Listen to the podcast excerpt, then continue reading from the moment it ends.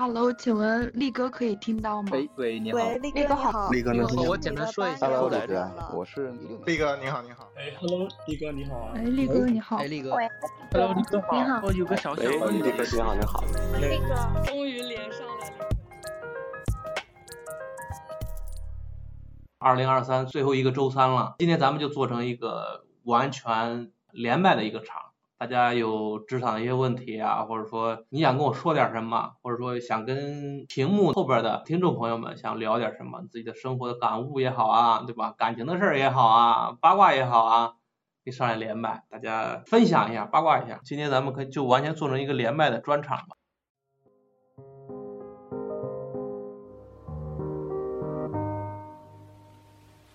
哎，您好，我现在职业上遇到了一个问题，想听听您的建议。我那个硕士呢不太好，是考名校没考上，然后调剂到二本了，所以我现在职业就受一定的限制。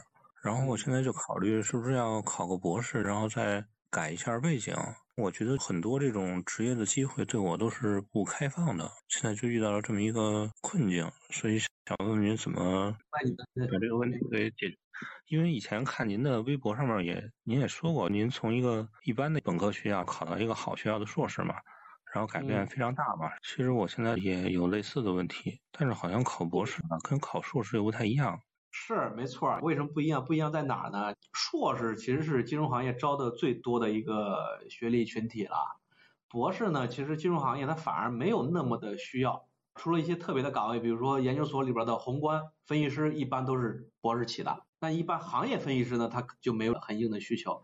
另外，很多金融机构也有博士研究站，那个是必须得博士的。但比如说像我们做投行的前台这种岗位，如果一个硕士和一个博士背景都差不多的话，让我来选，我们一定是优先选择硕士的，因为博士他天然的就年龄大了。不是说我们鄙视年龄大或者怎么着，一是他可能没有年轻人能熬夜能加班了，另外一个方面，博士那个年龄，他生活的压力、婚姻的压力、家庭的压力会比硕士要大，这个压力会导致他对收入的渴望是要比硕士要强烈的多的。很多机构他会能避免就避免，因为一旦你压力大，你会对公司会要求会更多。有的公司他可能无法满足，他会觉得很难培养你。这个问题其实就是你刷博士的这个问题。如果未来想来金融行业，特别是金融行业的总部的岗位，那我觉得你二本的硕士学历确实难度很大。你如果有工作，我可能就不你建议去读书了，因为你有工作的情况下，关键是社招还是用金融行业举例。金融行业对硕士的学历，他要求他仅仅要求你是硕士学历，他对于你的学校必须是九八五还是什么的，除了特别大的机构、特别好的机构，一般的就会有强制要求的。我不知道你之前的工作是做什么的，是不是跟金融行业相关的？是的，但和投行不太一样，是做尽调，然后在一级市场写一些研究报告。但是我感觉我写的其实很业余，和真正好的机构是没法比的。你工作几年了？差不多有三年吧。三年工作其实也不算久。你你从公司从上一家公司离开到现在已经有多久了？挺久了。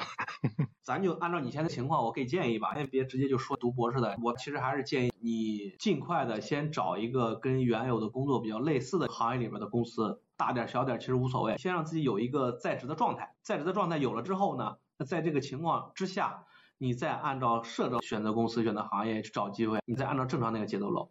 就第一步最需要解决的就是先要自己有一个在职的状态，然后在职这个状态，我觉得你有三年的工作经验，然后做投资尽调啊，写项目报告书，你也别管自己写的到底咋样，你把自己的预期稍微放低，大概率还是能找到一个比较类似的岗位的。先把这个事儿解决了，然后在这个基础上，你社招去找工作，比如说你在项目做一级投资的一些尽调项目，你在市场好的时候，就在职状态等到市场好的时候，你大概率还是能去一个更好的机构往上走的。这是一个正常的在职的找工作状态。那你选择去读书，其实我觉得不如我刚刚说的，先把自己变成在职的，然后再找工作的一个状态。因为你选择去读博吧，咱举个例子，先不说博士，你去国内读还是国外读，大概率也得三年吧。你哪怕读一个比较水的博士，大概率得三年吧。三年之后，你再在博士毕业那个状态找工作，那你就是一个校招的状态了。校招都不用说三年后，就在现在看校招，你博士也好，硕士也好，都不只是看你现在的学校。要往前捋的，捋你的第一学历，捋你的硕士学校是什么学校，捋你的本科学校，我说是好的机构，大概率也是会这样看的。所以说三年之后你博士毕业，除非说你研究能力特别强，然后你的专业能力特别让机构信服，我觉得你还有优势。如果这些没有的话，你就是一个普普通通的博士毕业的话，大概率在校招状态下还会给别人拼到你的硕士学历和、本科学历，就未必会有一个特别好的结果。但是你在社招的状态下，至少目前来看还没有到一个说要拼你看你硕士学校到底什么毕业的，还没有到这个状态。所以说这两个方向，我觉得你还是优先要考虑第一个方向，而不是说想着去找考一个更高的学历去改自己的学校。我当年没错，是一个很一般的本科去考一个还不错的研究生，但问题是我一直都是校招的状态，而且那个年代还没有现在卷，那个年代他拼硕士学校的时候还没有看你第一学历到底什么学校。我当年那个情况搁到现在，我也未必能找到一个像我当年找那样的工作。这也是现实比较残酷的地方，所以我其实还是重点建议你尽快让自己回到一个在职的状态。我感觉吧，整体工作的层次这种起跳点差不多就被定下来了，然后这个事儿好像就挺不好改的。嗯，改学校确实不好改，因为学校学历这个东西就一旦定型了之后，你想通过逆天改命也好去考学校。越来越难改了，因为越来越看你的第一学历了。特别是你们这些已经在职场状态上的人，千万不要轻易的让自己回到一个校招的状态，因为现在校招所面临的竞争已经不是你当年毕业的时候竞争了，更不是我当年毕业的时候那个竞争程度了，更激烈了。所以说你现在最着急的，我觉得就是一定要让自己尽快。回到一个在职状态，千万不能再等了。你都已经空窗时间有很长一段时间了，就更不能再等了。你别管收入多少或者怎么着的，先入一个领域，你熟悉的也好，你匹配度高的也好，先进去，然后在一个在职的状态再去找好的机会。就是骑驴找马哈。博士这条路也就够呛了。你去读博士，其实你是一种逃避了。而且你现在老是往好的地方想，你觉得你考一个很好的学校博士，可能大概率会改变。但问题是，它至少百分之五十的可能性，它无法改变。这四年时间，我觉得更宝贵。咱说个极端点的例子，你用四年之间写尽调报告，我觉得也比你四年之间考博专业能力更强吧？你竞争力更强。对吧？我感觉好像一辈子就只能是干尽调类似这种工作，就别的就做不了了。别这样说，你才工作三年，你还很年轻呢，不要把自己大好的时光现在就给自己定性了。我觉得机会还是很多的，把自己心态调整好，尽快的回到一个状态。你现在老想这些杂七杂八的，其实也有一个原因，也可能是因为你空窗时间太久了，导致自己胡思乱想。先踏踏实实的，先把第一步走好。谢谢你。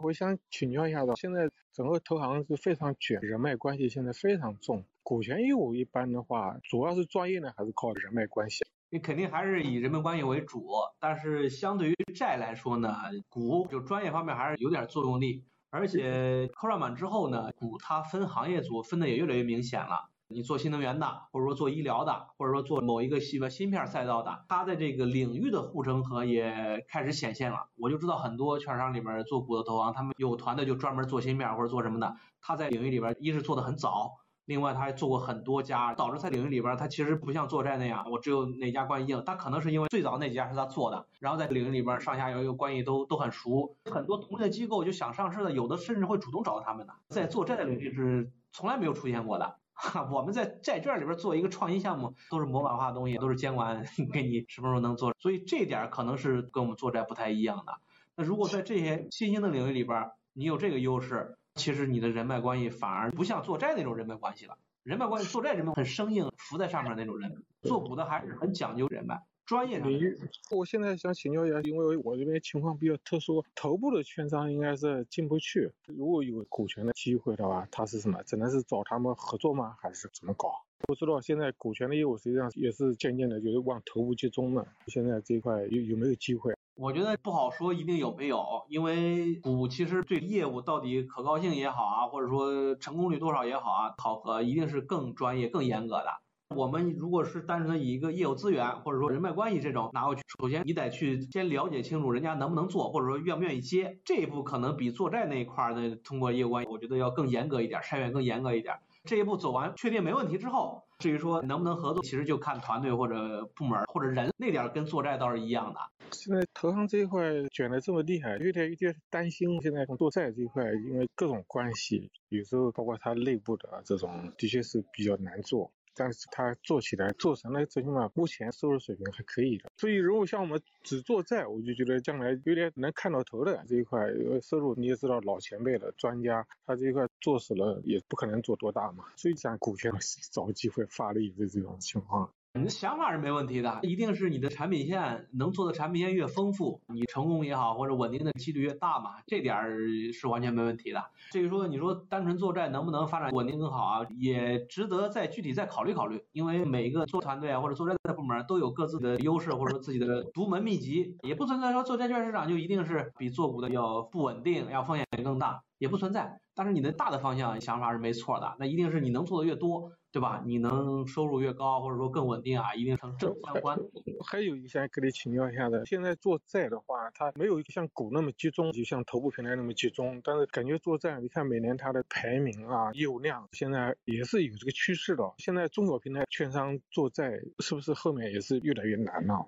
这不只是做债，做股也一样。整个前台业务，你资管也好，投资也好，整个行业券商行业的发展就是这样，越来越朝头部、朝大平台集中。因为单纯的像以往那些，你靠着这个在某中小券商在某一个领域，在某一个地区，你有自己的关系硬或者专业能力，那种年头现在已经越来越没有了，而且未来也会越来越少。各行各业卖方也把这种以往的这种靠个人魅力、靠团队魅力这种优势也已经整干净的，所以都不只是做债了，一定是做业务，做任何业务，券商行业业务一定朝着头部、朝着大平台方向，一定是这样，这个毋庸置疑。谢谢李哥。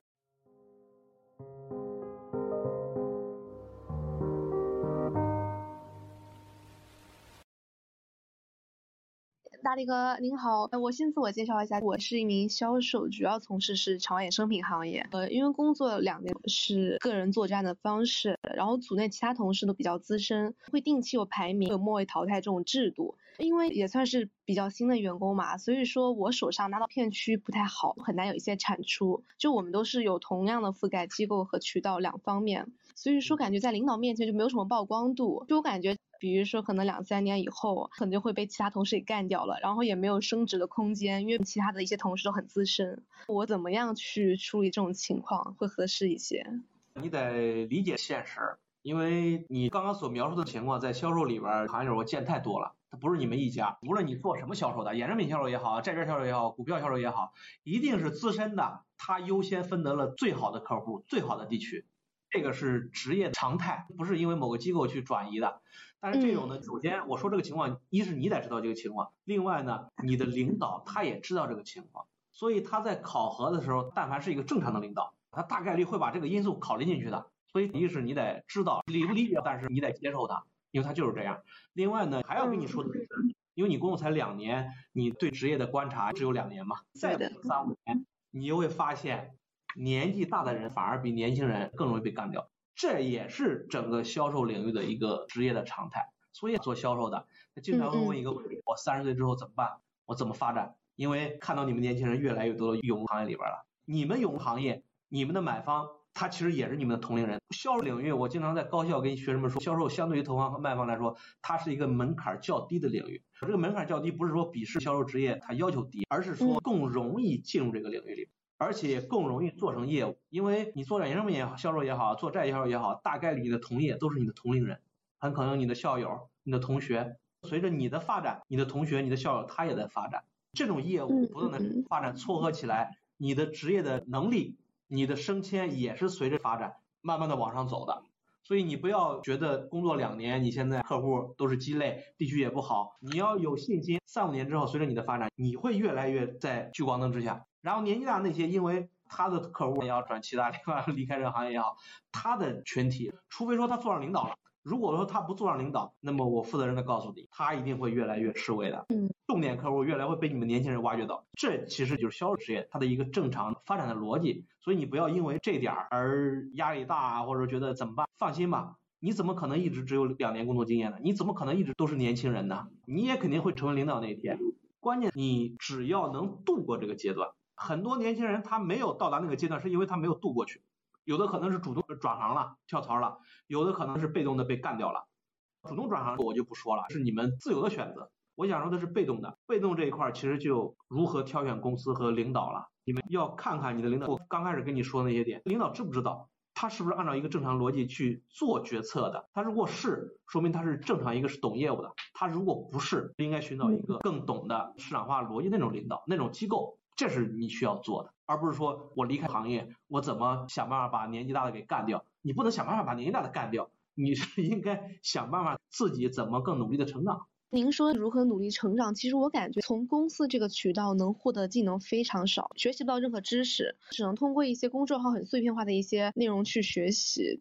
我感觉销售就没有任何人可以带你，所以说我没有任何的一个渠道能提升自己。我我觉得销售，哪怕你做衍生品的，可能技术要求更高一点，专业要求更高一点，你公众号那些那不是要学的东西。销售就是在跟同业、跟客户交流的过程中去学习，你更多的是学习如何跟客户打交道。把一个陌生的客户变成自己的客户，变成自己忠实的客户，变成自己长期的客户，这点不是看公众号，而且我们也不是机构销售，你不需要把自己研究的观点去传达给你的客户，你的客户买衍生品他比你还懂，本来就是投资衍生品的嘛，在实物中去学习跟客户打交道的。力哥，我还想问最后一个问题，因为我看我们有一些之前的销售，他可能会转一些交易类型的岗位，我在想，如果做交易的话。更能从一些公司的一些平台获得一些知识，也更方便后续跳槽。我觉得很多销售选择交易，他其实是想自己做投资，想去做转投资岗的一个过渡。因为销售转投资很难直接转的，更多的是先转去做交易员，然后从交易员的岗位上再去做投资。所以他们很多从业者做这种选择，他更多的是对自己职业发展的一个方向的一个选择。他做销售就是因为当年做不了投资，或者说在做销售的过程中觉得还是做投资有意思，所以他选择那个。如果说你只是想如何更好的做好销售，你没必要去转，因为交易员也好，投资也好，它是另一个职业发展道路了。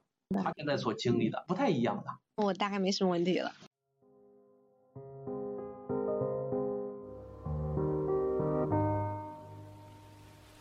你好，力哥，我是今年才毕业啊。我在之前大概做了两年的投行实习，就是近两年股和债基本上都做过，后来一直在做股，但后面因为情况不是特别好嘛，然后最后被砍掉了，大概是这样的，所以我现在就选择去四大做审计了。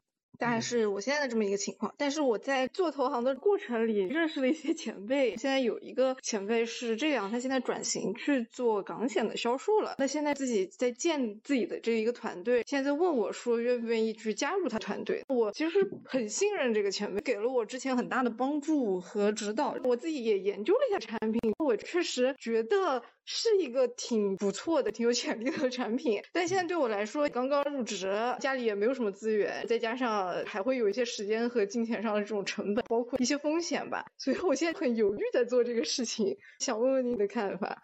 我这样跟你说吧，如果说力哥开始卖保险了，我让你加入我的团队，你也是我的扣本，你加入吗？你就告诉心里边的答案就行了。我觉得会犹豫的。对，你说你会犹豫，你更多的其实是因为人。而不是卖保险这个事儿，对不对？对的。所以问题其实在这儿。你在做职业的选择的时候，哪怕他是帮助你的前辈，职业选择是你自己的职业选择。因为我觉得每个人职业家长，他选择做这个是基于他自己的职业发展，他去做这个事儿挺好。但是问题是你是一个刚毕业没多久的年轻人，我那么些年从来没有让年轻的狗仔跟我一块儿去，我说立哥创业了，搞个公司，大家来，我从来没有主动说过，为什么呢？不是说我不看好自己的想做的事儿，我不是没有一个美好的未来，因为我站在年轻人的角度来说，我就不会建议年轻人跟着我去做事儿呢，因为我现在做的事儿也好，或者我想做，是基于我的年龄，我已经对收入什么的没有那么大的需求了，但是年轻人需要，而且他的职业才刚刚起步。他需要在年轻的时候去一个稳定的职业发展的一个地方，他的未来才会越过越好，而不是说在年轻的时候跟着一个对薪酬没有太大压力，他去搞创业了。所以从这个角度来说，我没有任何建议你去的。别说你卖保险了，很多孩子来我这儿问说要不要去什么跟着一些私募大佬什么，我都不建议去。我怎么可能建议你去做卖保险团队的？更多的，你如果真想做，我觉得也 OK，但是你要心里面有一个预期，如果说做不成。你这个后果你能不能承担？你能承担，你就可以去。你如果承担不了，你只想着做业务怎么挣钱怎么不好，我不建议你去。因为我们在做职业选择的时候，不是基于它的天花板做选择，不是基于它的高点做选择，而是基于它谷底做选择。我为什么推荐大家来金融行业去做投行？是因为金融行业的谷点、低点是要比其他行业要高的，而不是说金融行业它的高点要比其他行业高很多。因为高点不是说你一定就能达到那个高点的。因为各种因素，可能是行业的变化，可能是整个时时代的变化，各方面你是不可控的。但是低点我们是可以得出一些结论的。所以你要做选择，你不应该因为你觉得保险很好或者怎么着的，你应该要考虑，如果做了两三年啥也不是，你再想回来，你能回得来吗？所以从这点我也不建议你去，还是要基于你未来工作五年之后、十年之后、十五年之后，基于自己长期的职业规划来做考虑。不要脑子一热，因为他帮助过你，你就去做选择。你心里面感激他，你通过其他方式，其他需要你帮忙，你可以帮他。但不能把自己的职业发展、职业生涯作为一个回报呀，这是你的人生。我也是觉得风险有点超过我的承受范围了，那就更不要轻易的去做选择了，好好的梳理一下。四大挺好的呀，你未来也还是有机会回投行的。你干嘛？因为只是没有去到达一个自己想要去的一个投行的岗位，而转去跳去，那这跨度太大了。因为这是一个突然跳出来的事情，在四大待几年还是有机会去投行。我本来也没有想到这样一件事情突然跳出来的，所以我就迷茫了。你更不能因为突然的机会来去影响自己的长期职业规划嘛？你后悔怎么办呢？我清楚了，谢谢力哥。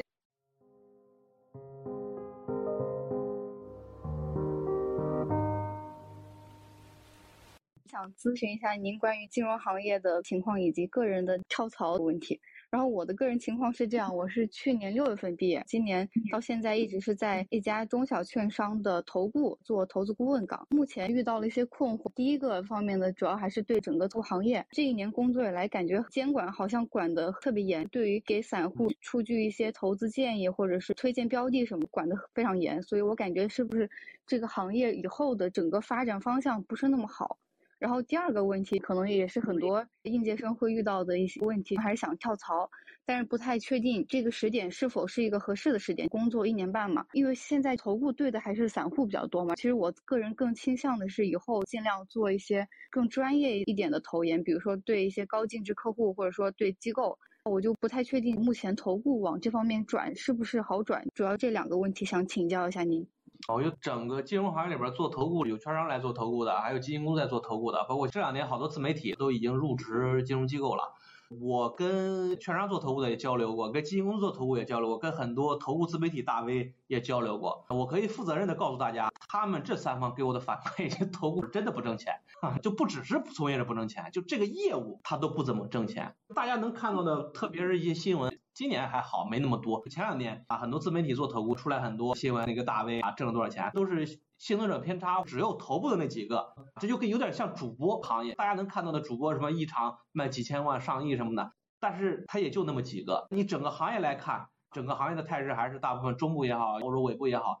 大部分都是在一个生存线附近，或者说能裹着温饱，能挣个仨瓜俩枣的。这大部分情况，整个投顾行业这两年，我从券商、从基金、从自媒体得到反馈，都认为这个行业里边并不是一个像之前两年大家那么的热火朝天的去宣传也好啊，或者说去讨论也好，不是那么回事儿。你所感受的投顾行业，它其实并不是监管越来越严去导致的。你监管越来越严，对业务的发展。到底是好事还是坏事？你没办法说是监管越来越严对业务发展一定是差的，就一定会影响业务开展的。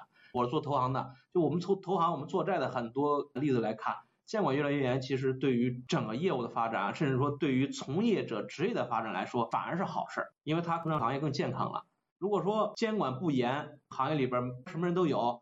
那我可以负责任的告诉你，别说投顾行业，整个金融行业歪七八门，啥人都有。我们作为一个正常人，作为一个靠自己的能力，靠一个正常的付出去获取劳动报酬的人来说，我们一定干不过那些走歪门邪道，你一定干不过那些人的，最终肉一定是被那些人吃到的。那么监管越来越严，市场发展越来越规范，反而能更让那些靠自己的能力、靠自己的业务、靠自己的努力、靠自己的勤奋，获得一个比较相当的收入。所以从这方面来看，我并不觉得监管越来越严对行业的收入会影响很大。它反生态的原因，生态导致业务不像大家所想象的，或者大家之前所讨论的那么的挣钱。你在现实中所遇到的、所面临的，它不可能收入那么高。所以这就衍生到第二个问题，你从这个领域里边去跳槽。我前几期有一场直播是讲机构销售的，当时也有年轻人连麦来问关于销售类的。工作岗位的选择，其中就说到投顾，也说到了做机构销售这两类岗位怎么选，和你这个问题的回答是一样的。在金融行业里边，你如果做销售类的岗位，一定是优先选择做一个 to B 的总对总。虽然你现在做投顾，你是在总部，但是你其实还是面向 C 端的。我个人觉得啊，它并不是在金融行业里边一个性价比最高的一个岗位，因为我们金融行业做投顾也好，做投行也好，做外方也好，都是依靠牌照去开拓业务的，去营销的。那么依照牌照业务，一定是做 to B 的，性价比或者说产出比一定是最好的。这个是从业务发展的来看。转过头来，硬币的另一面，从从业者的个人职业发展角度来看，你选择做一个 to B 类的，那你的职业发展一定也是做一个顺风船的概率是更大的。所以你想从 to C 端的转去做 to B 端，我觉得方向没错。无非你可能要比那些本身就已经在做 to B 业务的同行要更积极一点，要更多的去看一些机会啊，做技工销售也好，去基金行业做渠道销售也好。你首先你岗位或者职业的变换就是你一个社招的要迈过去的。另外呢，从中小券商到中部券商做大券商，这也是一个转换。我觉得在社招里边把两类转换都一下子实现，难度是比较大的，而且机会也是更少的。所以你以后跳槽，无论是现在看机会也好，或者说再过一阵子看机会也好，我觉得首先要解决一个转赛道的问题，优先选择一个能把你从 to C 的业务转过去做 to B 业务这样一个机会，一定是优先考虑的。如果还有机构的从小券商到大券商到中部券商的这种机会，我刚刚更好。如果没有，其实也没必要说必须把机构也得转换，你才接受。转换赛道一定是更应该考虑的。你转换赛道之后，再在那个领域里边转换机构平台的大小，相对来说机会是更多的。至于说你现在工作一年多，机会是我觉得越早看越好。你哪怕现在不跳，但是你去看机会，也能让你更了解你的现在的情况，对你的薪酬，对方对你的要求是怎么考核的，你也越早知道。所以现在就可以看起来。至于说你是不是一年多就能够拿到这样的 offer，我觉得也得通过面试啊，你去了解，通过实际的这种招聘去感受，你才能得到一个比较客观的答案。我现在给你答案，它也是不准确的，因为这可能跟你能看到什么机会，能拿到什么机会，运气方面也很重要。所以我觉得你现在就要 open 一点。我这段时间也是一直在看各种机构，他们招聘的条件和需求是什么样的，然后自己慢慢的再去摸索。投顾也好啊，包括卖方研究所这边机构销售也好，都不是发展特别好的时候，而且每个业务领域都有各自的问题。卖方涉及到降佣金，买方涉及到降管理费，在这个情况下，每个领域的机构都有各自的瓶颈。所以你要熬的，要耐得住自己的心。谢谢大林，您讲完之后心里舒坦多了。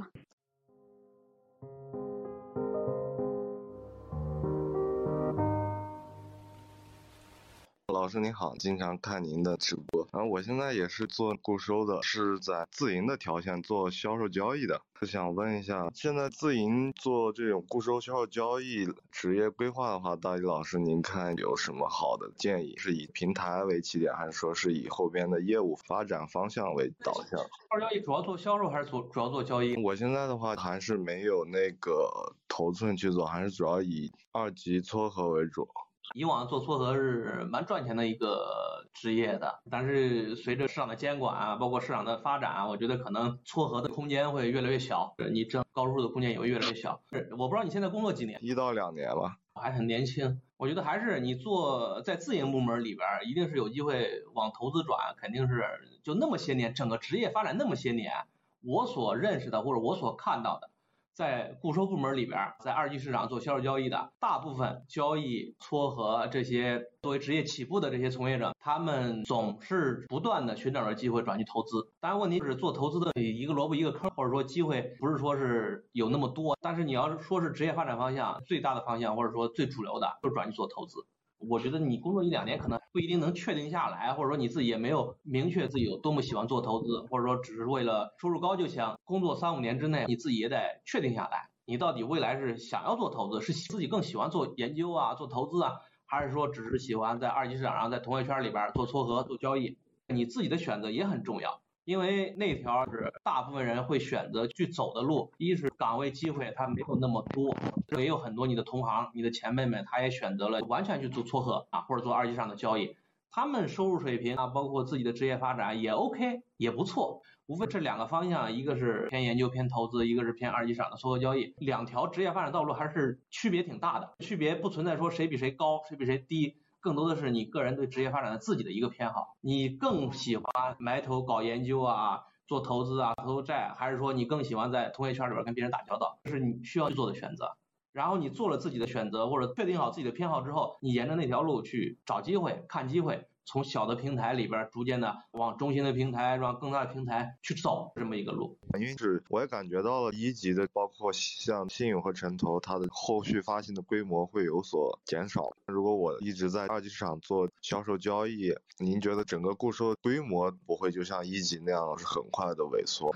二级市场跟一级市场，你不能按照同一个逻辑，或者说你不能看到一级市场发展，马上就想到二级市场会不会随着一级市场去波动了？因为二级市场更多的是一个存量的。刚刚说的一级可能更多影响的是一级半。你撮合里边你做交易很多也是做二级市场的，而且整个固收它不只是我们城投债，不只是我们公司债、企业债，它还有同业存单，还有金融债。方方面面还有很多。你要知道，我们国内整个固收市场和比股票市场的发展起步更早，它不可能说是整个二级市场都坍塌了，或者说像一级市场这一级市场是更多的是行政色彩也好，监管指导也好，受影响更大。你像现在一级不是只能经营还旧吗？但二级市场除了监管、除了政策之外，还有很多的机构投资者，固收散户就很少，更多机构投资者在里边做参与，内资啊、外资啊、大银行啊、这非银机构啊。还有很多的，整个市场的活跃不像一级市场那么单纯的，主要是监管在 起一个口头指导作用，所以不用那么担忧。它整体的职业生涯不会去让你觉得未来的发展会没有什么方向，没有什么大的起步。无非你现在在做二级市场撮合交易的时候，你要是分清楚产品，因为二级市场做撮合交易，很多从业者往往会把精力也好，把职业发展也好，拘泥于比较单一的一个产品上，比如有的做主城啊，有的做分销。啊，有个做存单，有的做金融债，是你可能需要考虑的。你做二级市场，一定是要尽量的把自己发展成一个比较全能的选手，每个领域、每个市场都去感受一下，都去做一做。无论是销售也好，无论是撮合也好，在市场发展的过程中，因为某一个单一产品很可能会因为政策的原因，因为监管的其他原因，它可能在短期内半年或者一年，它可能就没有什么活跃度了。如果说你整个二级市场对所有产品的撮合交易能力都有的话，你就不会因为单一产品的受影响而导致职业发展受影响。你更多的是要注意自己在这一块在产品上的丰富度，要尽快的或者说尽早的在自己的职业发展周期要多做准备。好的，明白了，感谢老师。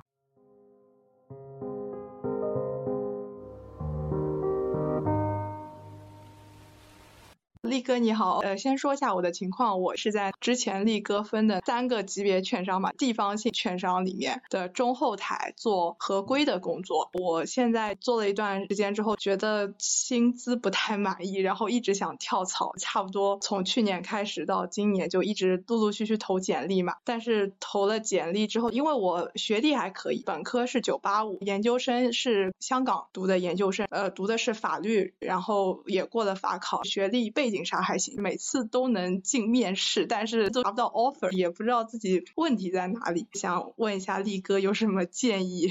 背景能力，听你的描述也确实挺强的。那你当年为什么去一个三类券商做合规呢？我当时刚刚毕业的时候没有过法考，本来是想去律所嘛，但是没过法考，找工作挺难的。第一份工作是去了四大，然后实在是不太适合我，我就从四大跳槽。四大是做审计，年审还是 IPO 类的融资类的审计？呃，我当时其实没有分很清楚，我现在觉得可能是年审，不是 IPO 的那种。总而言之，我觉得自己财务这方面不太行嘛，然后 CPA 又通不过嘛，所以就继续还是考法考。后来就法考过了之后，去了券商做合规岗位。现在觉得这个工作内容挺适合我的，我自己对我工工作能力也比较自信，但是不知道为什么一直跳槽不太顺利，想听听您的建议。我帮你梳理梳理方向吧。你更喜欢做前台的，就做项目，还是说更喜欢现在合规的这种工作的朝九？我不知道晚几，但都比较稳定的吧，不怎么出差这种。你更喜欢哪个？你现在？我我现在是觉得更喜欢后台，因为前台觉得他们会有绩效考核。可能做的不好就会被淘汰，然后前台可能压力也比较大，我可能觉得自己在后台比较稳定。那现在就是薪资的问题，对吧？是的。是在一线城市吗？对，我在上海。我是建议你先从合规往那个中台去换。我不知道你现在做合规是投行领域的合规还是哪个业务岗？你有投行，投行，投行是吧？投行合规，你的方向就很精准啊！你要把重点放在这个，你就看投行的质控。你现在社招想转换自己的状态也好，跳槽，你现在也分两条路。第一条，先从岗位上的一个变化，或者说叫进阶也好，比如说你从合规到质控这个变化。质控呢，它其实是一个中台，因为它还在审项目呢，所以对你从后台到中台，这是一个你的需求吧，这是一个需求。另外一个需求就是薪水。职场发展的一个需求，这两个需求想同时得到满足，其实是挺难的，跟你个人能没关系。你换我，我一下子满足两个，我也很难，所有人都会很难的。但是每次跳槽满足一个需求，我觉得稍微是容易一点，机会也更多一点。所以你现在面临两个需求，一个是薪水的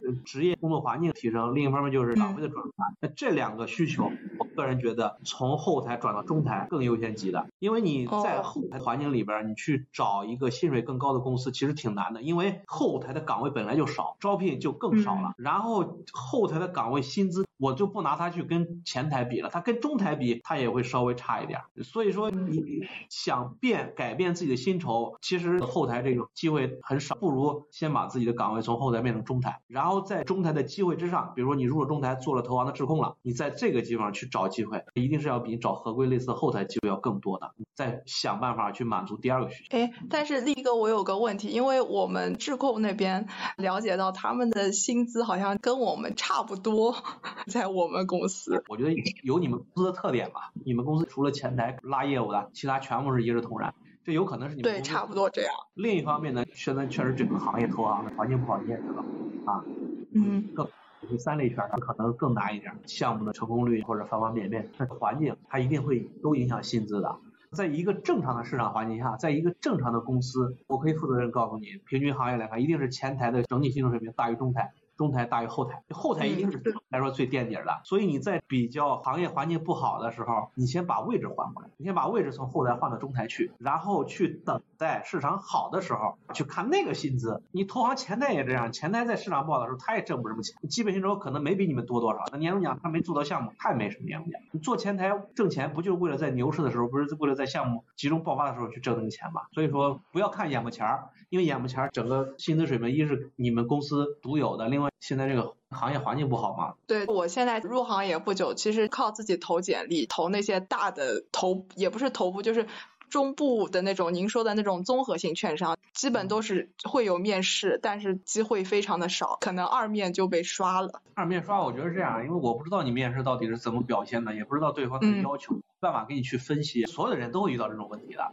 我会帮你们梳理一下怎么去面对它，或者怎么调整自己心态啊。就是你们社招面试的，我觉得你们不要把去拿到面试的 offer 这个结作为一个结果或者作为一个需求点啊。我之前一直跟在高校跟学生们也是这样说的，跟从业者扣仔也这样说的。校招是校招，社招是社招。校招讲究的是学习能力，社招讲究的是匹配度。然后校招是就业，社招是择业。你在社招校招的时候选择职业要比拿 offer 更重要。校招的时候就业拿 offer 它可能更重要，因为你在毕业之前拿不到 offer，在读的这个状态就没有了。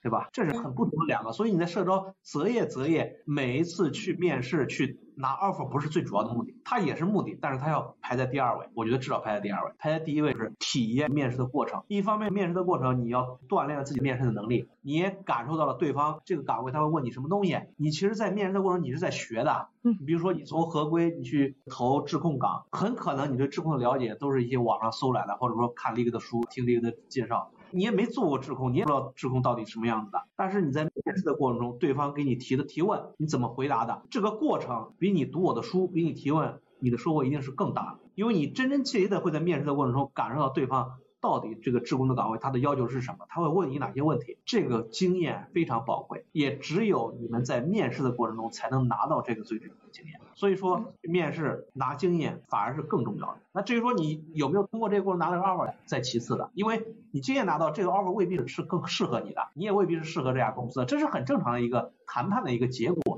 你没办法控制它。所以说你千万不能因为一个结果去影响自己心态，而是说你要知道去面试到底要的是什么，经验是你要的第一个东西。那第二个东西就是。对这个行业，比如说咱还是以质控举例，你面的越多，你面的公司越多，你参加次数越多，你越对质控这个行业薪资水平、整个行业要求什么的，你会越熟悉，就你会知道你作为一个合规的呃从业经历、审计的从业经历，你在质控这个岗位选择上。机构们会给你开出什么样的 offer 的价格，你也了解的更真切。就一方面是经验，面试经验，锻炼自己的面试能力；另一方面就是你能更真切的了解这个行业。这两个东西，我个人认为这才是社招面试最重要的需求。所以说，你们要大胆的去面试，面的越多越好，不要因为每个面试或者某一个面试没有拿到结果而那个啥，你只要参加了这个过程。你只要学的自己复盘或者学习，哎，自己在这个面试过程学到什么，哪怕是跟对方换了个微信，你认识这家机构招聘质控的，那也比你拿 offer 我觉得更强。所以说你们要明确的知道自己社招面试到底要的，至于说结果反而更随缘一点。就是我现在去投质控，如果有了质控的 offer，然后等市场好起来，做了几年质控再转合规，这样子可以吗？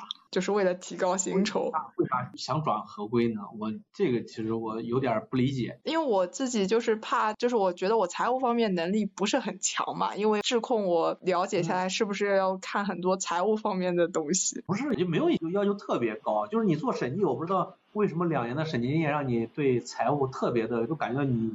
在给我聊说的时候，都有点担忧自己那啥。对，是的。真的，我我个人感觉，审计也好，投行也好啊，所有的这些关于技术方面的，财务也好，法律也好，专业也好，这些东西都是一个重复工作，就是它并不像比如说科学家一样，你必须真的有足够强大物理能力啊、化学能力，才能做出来实验，才能发明创造。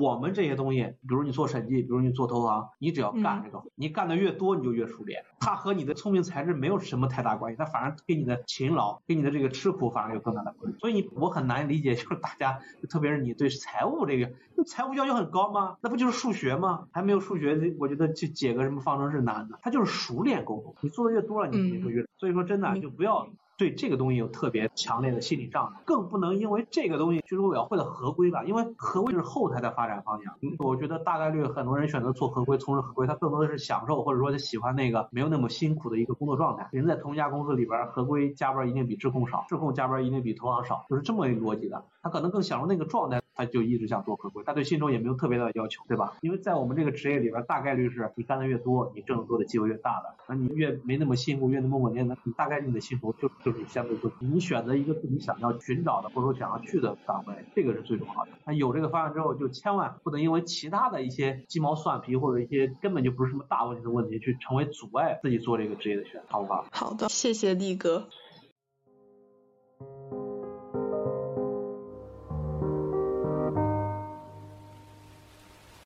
我是一名 ABS 的质控，想请教一下您，质控这个工作怎么样才能干得更好？这是第一个。第二个呢，目前因为中后台的坑比较少嘛，如果部门领导他要是不往上升的话，我这边也没有机会。请问您怎么看？干得更好这个问题有点大，我不知道你所觉得干得更好什么定义呢？是升职的机会更多，奖金更多，还是对自己的成长更有帮助呢？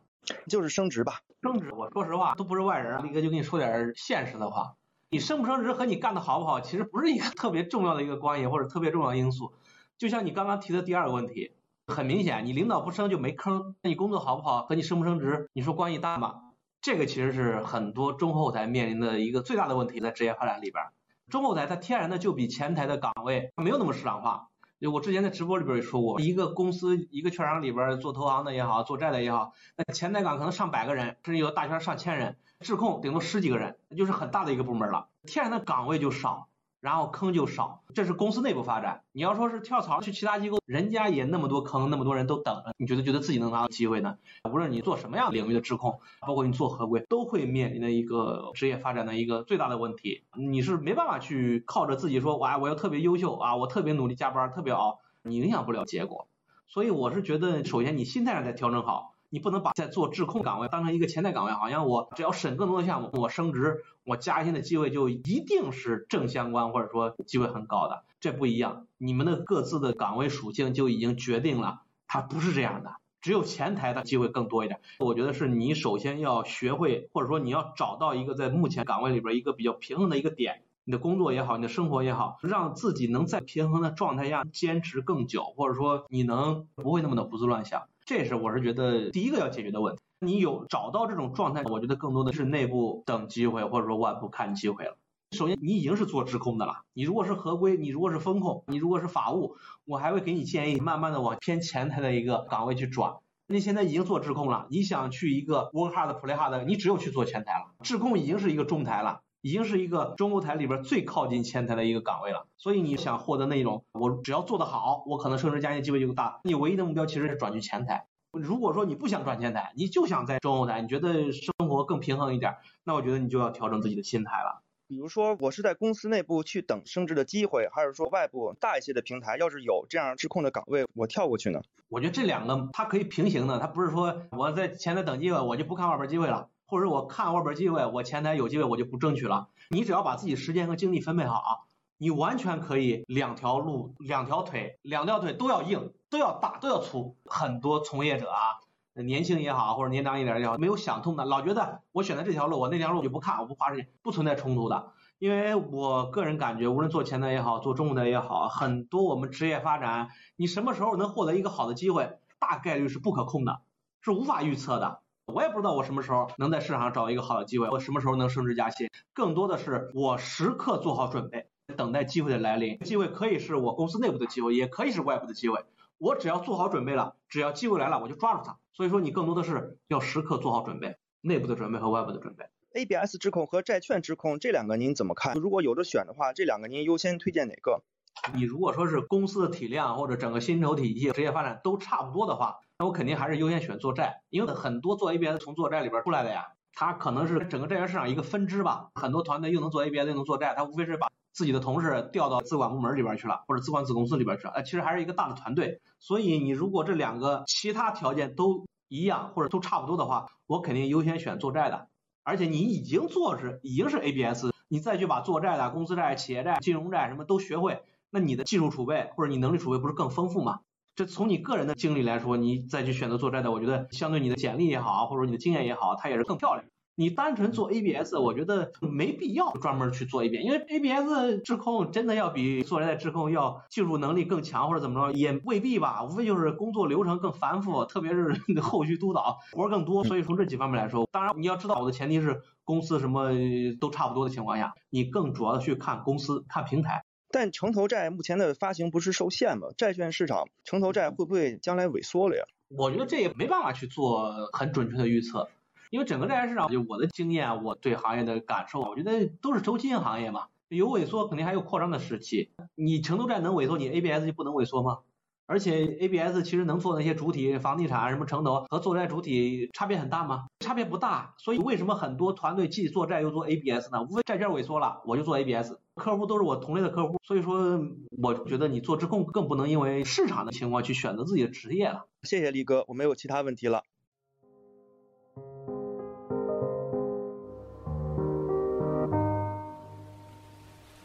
你好，是这样子的，我现在是有这么一个机会去一家互联网的券商的互联网部门。我之前研究生的时候是金融这一块的，券商的研究所和做债我都待过。但是我工作以后门槛达不到，学历门槛还是过不上，我就直接去那个互联网了。现在在那边做 PM，现在。我其实还是想曲线救国一下，想看看这边的一个券商的互联网后台这种产品，不知道这块你这边有没有了解？因为呃，一般人对互联网来说，它都是对 C 端用户的一个交易的一个 APP 的一个平台，但是它其实后面应该还会有一些系统去支撑它很多业务的一个后端系统，不知道这块你这边有没有一些了解？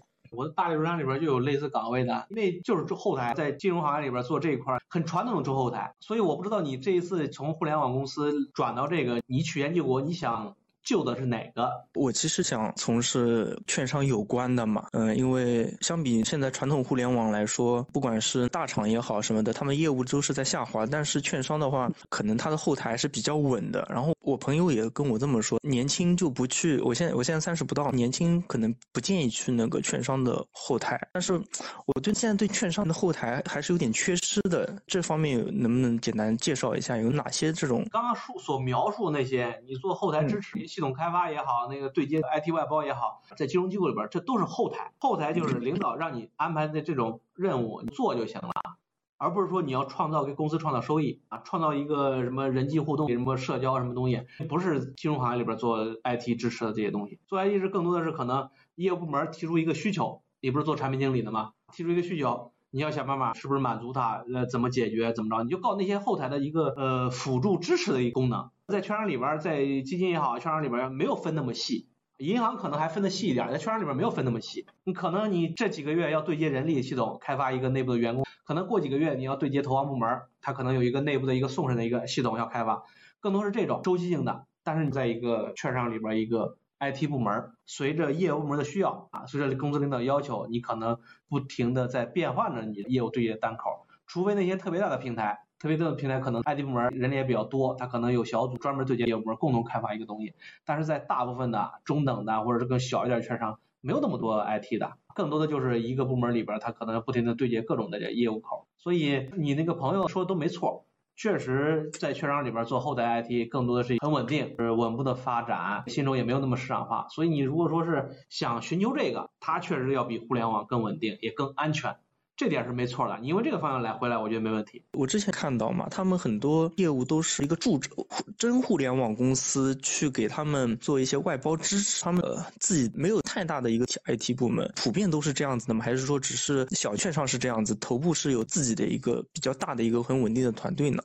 只有小券商，你像有一些大的平台、大券商，人家 IT 部门一是人也不少，另外我说实话也很专业，而且开发创新什么的也挺硬的。因为首先金融机构对数据的安全性是要求一直很高的监管。虽然说现在看的都说这金融科技什么的不像表面说那么天花乱坠，但其实你要真正在行业里边感受，还是有些大机构开发的确实牛逼的，包括一些交易系统，一些确实是行业里边在专业方面是很强的。所以也不要觉得像你在抱着什么，那都是小券商，他没钱，他没有 I D 投入的少，没办法。但是在一个头部有钱的一些机构里边，我个人觉得还是很强的。所以你可以先小券商先来到这个领域里边，你如果真想靠着自己能力啊，我觉得你靠专业是有机会去那些大的团、大的平台，发展方向也是没问题的。谢谢李哥。